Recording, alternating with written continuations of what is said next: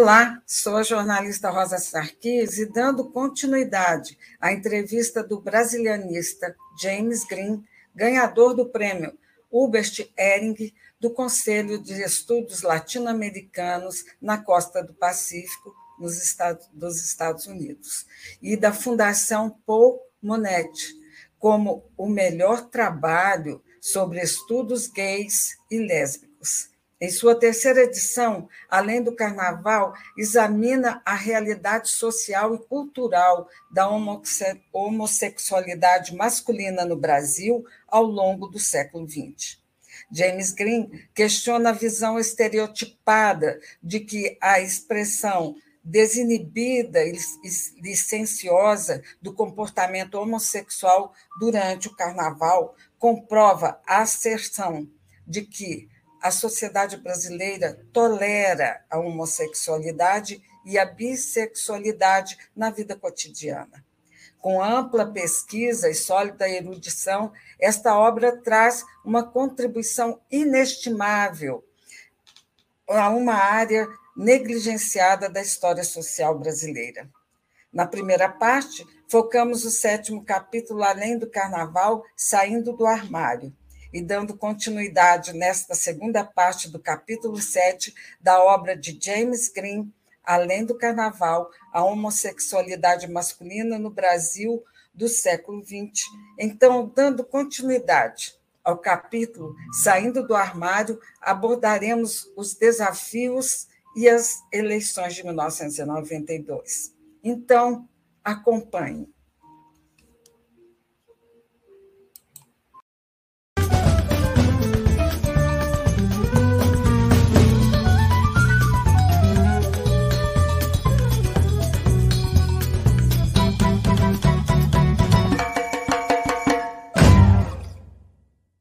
Durante esse período de abertura política e de emergências de novos movimentos sociais, associações feministas, populares, operárias e de afro-brasileiros, é, ativistas gays e lésbicos do Rio de Janeiro e também de São Paulo enfrentavam uma gama de problemas para construir um movimento. Podemos começar por aí?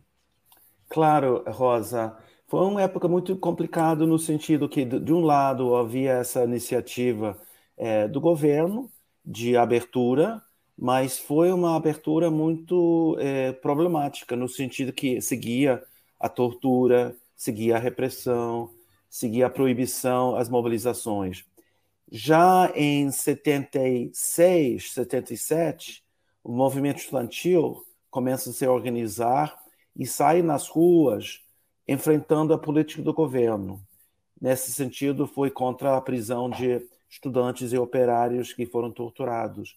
E isso abriu uma nova etapa no sentido que as pessoas perceberam que a ditadura não era todo poderosa, que era possibilidade, havia possibilidades de novos movimentos sociais articular suas preocupações. Então, por exemplo, o movimento negro unificado organizou um ato público em São Paulo, frente do Teatro Municipal, protestando contra a violência aos afrodescendentes. Ah, mulheres estavam organizando é, reivindicações pelos direitos das mulheres.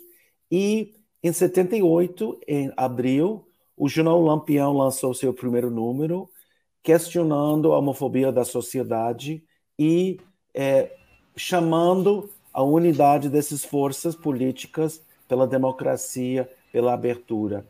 E imediatamente depois surgiu em São Paulo o primeiro grupo de gays e lésbicas organizadas no país com um cunho político, que era o grupo que eventualmente tomou o nome Somos, Grupo de Afirmação Homossexual.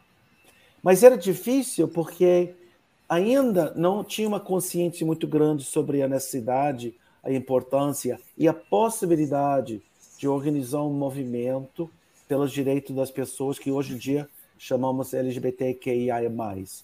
Naquela época era uma coisa nova, uma coisa que é, criava é, certa ansiedade sobre a possibilidade da repressão, da prisão e a dificuldade de realmente implementar os objetivos desse movimento.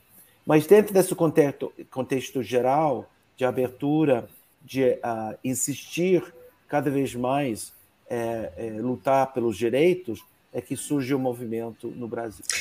É isso aí. Jimmy, como é que está o lançamento da terceira edição?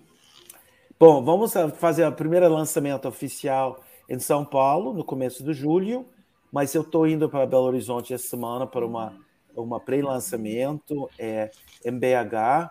É, vou para Brasília em seguida para é, várias atividades na Universidade de Brasília para é, divulgar essa terceira edição do livro, que tem esse capítulo adicional que fala sobre o uh, movimento desde 1980, quando surge o movimento até o final do século XX, com o epílogo que atualiza é, a situação no Brasil a partir do século XXI.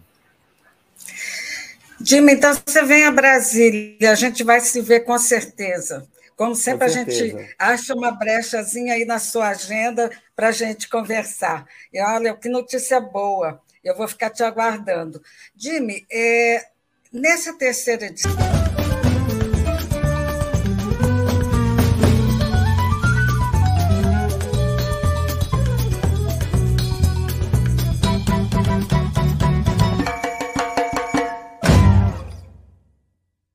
Eu quero colocar uma terceira, uma segunda pergunta, que é: em junho de 1981, Luiz Motti, professor de antropologia da Universidade Federal da Bahia, lançou uma campanha para remover a homossexualidade da classificação de um desvio sexual.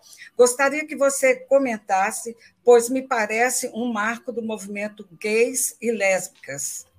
É, foi um momento muito importante, nós temos que reconhecer sempre essa importância e papel que cumpriu uh, Luiz Motti nessa campanha, porque ele iniciou essa ideia, uma ideia do movimento é, é, incipiente, mas ele concretizou isso pedindo apoio de deputados, de legisladores, de intelectuais, de pessoas públicas uh, importantes, pessoas, personalidades, uh, personalidades públicas importantes, até que ele conseguiu a pressão para retirar essa categoria uh, das classificações no Brasil, em sincronização com a situação internacional. Então, foi um primeiro passo muito importante.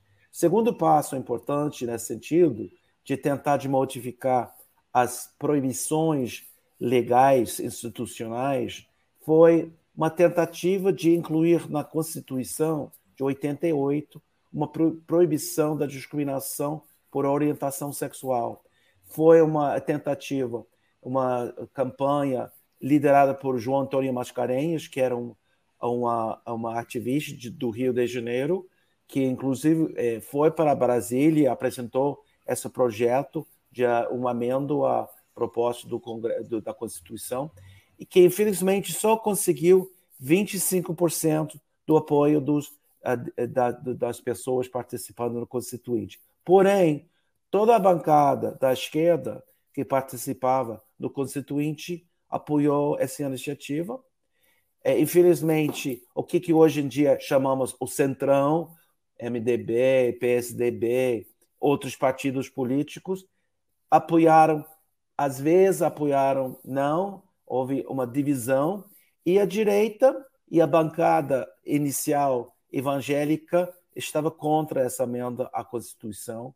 É, e isso reflete hoje em dia mesmo situação onde a maioria da população, em uma pesquisa recentemente feita, tem uma posição a favor é, da tolerância às pessoas LGBTQIA+.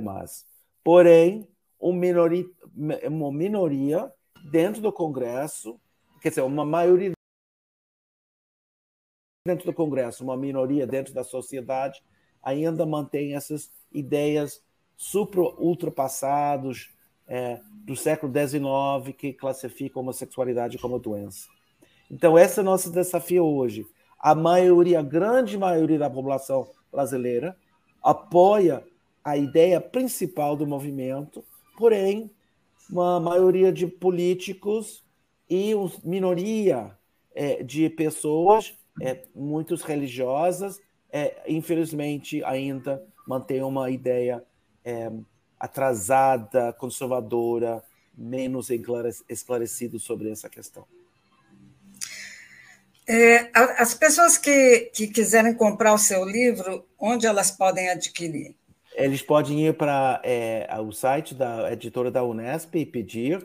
Eu acho, acredito que está em várias outras plataformas para compra. Uh, e vai estar nas livrarias em todo o país a partir de julho. Você sabe, Jimmy, que eu vi na nossa pesquisa aqui que até o Magazine Luiza está vendendo seu livro. E eu acho que assim, maravilha. quer dizer, é muito legal isso. Eu achei ótimo essa parte da divulgação. E eu vou colocar aqui para as pessoas é, verem os locais onde elas podem comprar, porque eu acho que é de extrema importância. Quer dizer, não, não vai precisar se locomover para tantos lugares, mas que existe em vários lugares.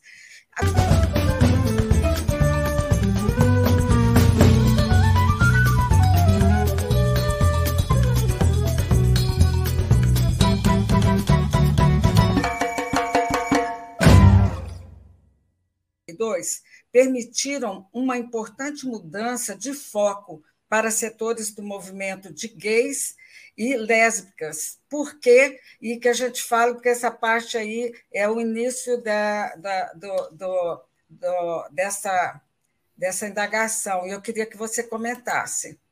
Bom, 82 foi a primeira eleição semi-livre desde 1962, porque houve eleições em 62, depois houve a a, a ditadura, golpe de Estado em 64, e a partir desse momento, os militares que uh, tomaram posse, controlavam o governo, sempre é, impus limitações nas possibilidades das eleições, eliminando partidos políticos, é, é, fazendo uma série de restrições na quem podia participar nas eleições. E em 82 houve uma participação mais democrática, no sentido que havia menos restrições, já ainda existia partidos políticos proibidos, então foi uma, uma avanço, mas não foi uma democracia total. E nessa eleição se lançou vários candidatos gays assumidos é, em vários estados, no Rio, São Paulo e é, em Porto Alegre, em Rio Grande do Sul. Nenhum deles ganhou, mas foi a primeira vez que candidatos assumiram a sua homossexualidade ou a sua bissexualidade e levantaram essa questão uh, para o público durante o processo da campanha eleitoral. E nesse sentido foi muito importante, foi um, um, é, esforço pioneiro uh, para ampliar uh, o diálogo entre o movimento e a sociedade civil é, sobre essa questão.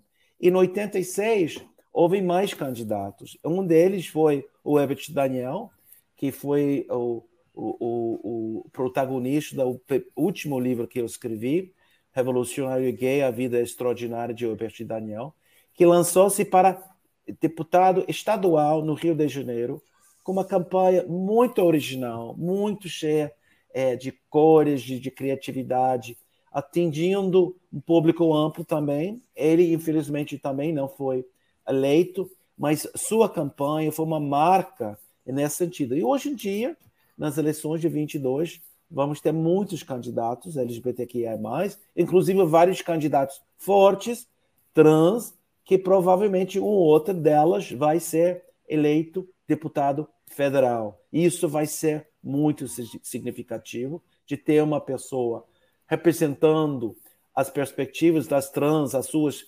preocupações, seus problemas, é, na, no, no, no Congresso Federal.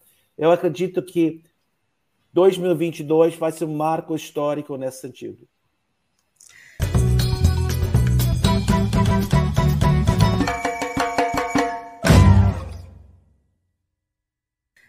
É, você, você teria alguma informação relativa ao, ao o Jean Willis, se ele vai se candidatar, que agora ele está no PT? Você tem alguma informação?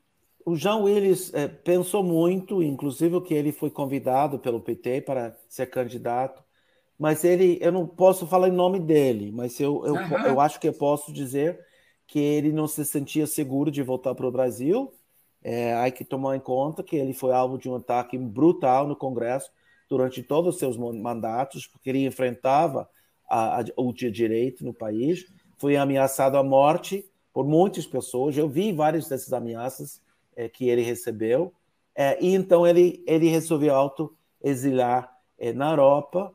É, ele está sofrendo muito lá, é muito difícil. Ele tem uma relação muito forte com a sua família na Bahia, uma ligação muito forte com a sua mãe. Ele gostaria muito de voltar. Acredito que ele vai voltar caso o Luiz Inácio Lula da Silva for eleito presidente. Ele vai se sentir mais protegido. E se nós considerarmos, por exemplo, a maneira em que uh, o governo demorou para seriamente procurar uh, Dom Phillips e Bruno Araújo Pereira, vacilando durante 24 a 38 horas assim, para decidir que iam mandar todas as forças suficientes para buscar o paradeiro dessas duas pessoas, é, podemos entender porque Jean Willis tem preocupação. Na medida que o presidente Bolsonaro está no poder, ele tem toda uma, uma consideração séria de não acreditar que o governo atual ia defendê-lo, protegê-lo contra qualquer atentado. Inclusive, ao contrário, o governo atual tem incentivado é, ódio é, é, contra o Jean Willis ao longo dos anos. Então, eu acredito que ele vai é, voltar é, para celebrar uma vitória da democracia uh, e, e estar conosco o ano que vem. Ótimo.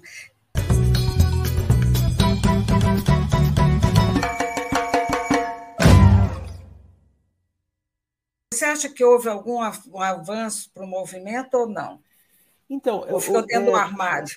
Não, não. Eu acho que é, é, podemos dizer, sem ter grandes ilusões, que houve, a partir da fundação do movimento, em 78, um movimento político. Porque é importante é, é, é, enfatizar que as gay, os gays, as lésbicas, as trans, sempre procuraram e conseguiram formas de resistência e sobrevivência contra uma sociedade muito homo, lesbo, transfóbico. Então, ao longo do século XX, isso é um dos argumentos do meu livro, eles procuraram e conseguiram várias maneiras de resistir. A partir de um momento politizado, que tinha um objetivo de transformar a consciência social, podemos dizer que houve avanços, mesmo com dificuldades. Então, é, por exemplo, durante o governo do, do Sarney e Colo de Mello, houve uma inação do governo federal sobre a questão de AIDS e pessoas vivendo com HIV e AIDS. É, houve uma falta de resposta do governo federal, houve uma indiferença à, à, à situação mais gritante que enfrentou os homens gays, principalmente é, entre o movimento LGBTQIA+, é, com a, é, é, a indiferença do, do Estado. É, e o movimento se organizou. Pessoas que tinham sido pioneiros e fundadores do movimento se dedicou totalmente para pressionar e cambiar, mudar a política do governo federal. E conseguiram. Conseguiram obrigar o Estado de tomar uma posição muito mais é, consequente em defesa das pessoas vivendo com HIV e AIDS. Então, esse foi um avanço, apesar de ser muito difícil. É, depois, podemos marcar mais recentemente, inclusive durante períodos muito nefastos, o fato que o STF reconheceu é, uniões é, é, civis, uniões estáveis, e depois o casamento de pessoas do mesmo sexo, reconheceram que a homofobia é um tipo de racismo, é uma violação da Constituição e as pessoas não podem fazer comentários é, homofóbicos contra os outros. E isso são decisões muito importantes, todos é, resultados de uma pressão do movimento. O fato que hoje em dia as pessoas podem, é, é, pessoas trans podem é, ter um registro de seu nome é, que eles assumem, é, modificar seus documentos. Isso também é outra conquista do movimento que foi realizado em um certo momento difícil a nível nacional. Então, eu acredito, apesar de todas essas forças contra a nossa, nossa existência, nossos direitos de viver democraticamente numa sociedade, o movimento tem obrigado a sociedade, as forças conservadoras da sociedade, recuar e tem avançado com aliados que entendem que nosso movimento é um movimento profundamente democrático, pela, pela, pelos direitos de cada pessoa viver com igualdade na sociedade brasileira.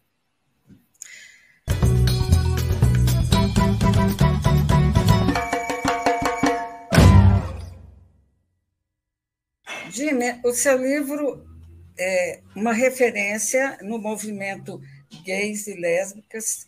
Você acredita que, é, por exemplo, o presidente Lula já tomou conhecimento da, dessa obra ou você não tem conhecimento? Eu, eu não sei se ele leu, eu sei que ele leu muito quando ele estava na prisão, então eu sei que ele, ele ficou é, lendo muitos livros sobre escravidão, a história da escravidão no Brasil, e isso ajudou muito ele a conceber é, qual é a situação objetiva é, das pessoas afrodescendentes nas hierarquias econômicas e sociais do país. Não sei se ele leu é, o meu livro, é, mas eu sei que ele, ele soube é, da participação do movimento LGBT, que ia mais, em 80, no, no, no 1 de maio, durante a greve geral no ABC, ABC, quando Lula estava na prisão e o seu sindicato sobre a intervenção do Estado. Ah, porque ele, é, num live que ele fez com o João Willis, mostrou uma foto documentando esse momento, quando 50 gays e lésbicas participaram no 1 de maio com duas faixas. Uma faixa que dizia contra a intervenção nos sindicatos do ABC, assinado Comissão de Homossexuais para o 1 de maio, e outra faixa enorme que dizia contra a discriminação do da trabalhador, trabalhadora homossexual. E ele mostrou essa foto com maior orgulho, pensando, imaginando que foi o sindicato dele que tinha fabricado essa faixa. Na verdade, foi um esforço do movimento eu tenho honra de dizer que eu literalmente fui a pessoa que foi no centro da cidade para comprar o, o, o, pano, a tinta e fez. Eu fiz essas duas faixas eh, junto com outras pessoas do movimento para levar para São Bernardo no 1 de maio de 80. E isso é muito importante porque este ato, este 1 de maio, essa greve geral desafiou o poder do segundo exército e realmente avançou dramaticamente a relação de forças entre a oposição, querendo derrubar a ditadura, e as forças que queriam manter a ditadura no poder. Então, nós participamos, o setor do movimento participou, ativamente nesse processo, não somente pelos direitos do movimento, pelos direitos das pessoas LGBTQIA, mas também pela democracia, porque nós entendíamos naquela época que sem a democracia era impossível avançar totalmente para conquistar nosso espaço na sociedade brasileira. Então, a democracia era fundamental para poder ampliar as reivindicações, eh, as preocupações do movimento. Então, estávamos junto com a sociedade civil, lutando pela democracia, pelos direitos dos trabalhadores, pelos direitos dos trabalhadores ser sindicalizados e ter proteções trabalhistas é nesse momento crucial na história do Brasil. Bom, Jimmy, você se confunde com é, a história da democracia, de, enfim, você se confunde com a história do Brasil. Isso assim nos deixa muito felizes. E eu quero assim te agradecer essa oportunidade de vir falar sobre o seu livro. E se você quiser acrescentar mais alguma coisa, fique à vontade. Bom, Rosa, eu, as pessoas sempre me perguntam, mas como você parou no Brasil? Porque é uma, é uma coisa curiosa. Como você se apaixonou pelo Brasil? E a, a resposta é, é, é, dupla. Primeiro, eu conheci brasileiros no exílio, morando nos Estados Unidos. Eu fiquei encantada com a, o calor humano, é, o abraço, o beijo. Inclusive, foi, foi mágico essa experiência com os brasileiros e as brasileiras. Eu adorei muito comecei a conhecer a cultura, a música que eu não conhecia, além dos, dos músicas clássicas como da bossa nova que circulavam internacionalmente. Comecei a conhecer MPB, é, músico popular brasileiro, eu ia Chico Buarque de Holanda, Caetano Veloso. Isso tudo sem falar português, na verdade, minhas primeiras palavras de português foram ouvindo a música brasileira e tentando entender as letras. Eu já falava espanhol, então ouvindo é, Chico cantando, Caetano cantando, é, foi muito importante para minha primeira formação. E depois conheci o Brasil. E eu entrei no Brasil pelo Rio Solimões, não é, é, no Rio ou São Paulo. Então conheci o Brasil profundo, a, a cultura popular, é, as feiras do interior é, de Pernambuco, em Caruaru, é, a casa de Rui Barbosa em Salvador, Bahia, a, a, as é, a, praias é, de Ceará, a aldeia que não quebrada antes que ele virou um ponto turístico. Então, eu conheci essa, esse país, depois cheguei no Rio, cheguei em São Paulo, e em São Paulo eu tive sorte de participar é, nesse processo democrático, e tanto é, como estudante na universidade, na USP, onde estudei, quanto é, no movimento. Então, eu não sou brasileiro, é, mas eu me sinto muito ligado à cultura brasileira. Eu confesso que eu tenho mais amigos brasileiros do que americanos, é, e quando estou no Brasil, eu me sinto muito, muito bem acolhido. É, então, desde a primeira vez que eu, frente da Embaixada Brasileira, em 73, denunciei a tortura no Brasil. E protestei contra o apoio do governo Nixon à ditadura militar, é, tem esse laço forte com o Brasil que mantenho até hoje, é, sendo professor universitário, ensinando a história do Brasil, sendo escritor, autor, historiador e sendo ativista, não somente é, no movimento LGBT, mas parte do processo internacional de, da, da, para defender a democracia no Brasil. Bom, muito obrigada, Jimmy, dessa oportunidade. E Rosa, a gente sempre está com você aqui no canal, viu? Você... Rosa, sempre, sempre com você. Eu me comprometi agora uma, uma vez por mês com você. Eu vou cumprir essa promessa, essa, ah, esse compromisso bom. que eu fiz com você. E então vamos lá seguindo nossas conversas, tá bom? Tá certo. Obrigada, Jimmy. Tchau, tchau. Até logo. Tchau. Até logo.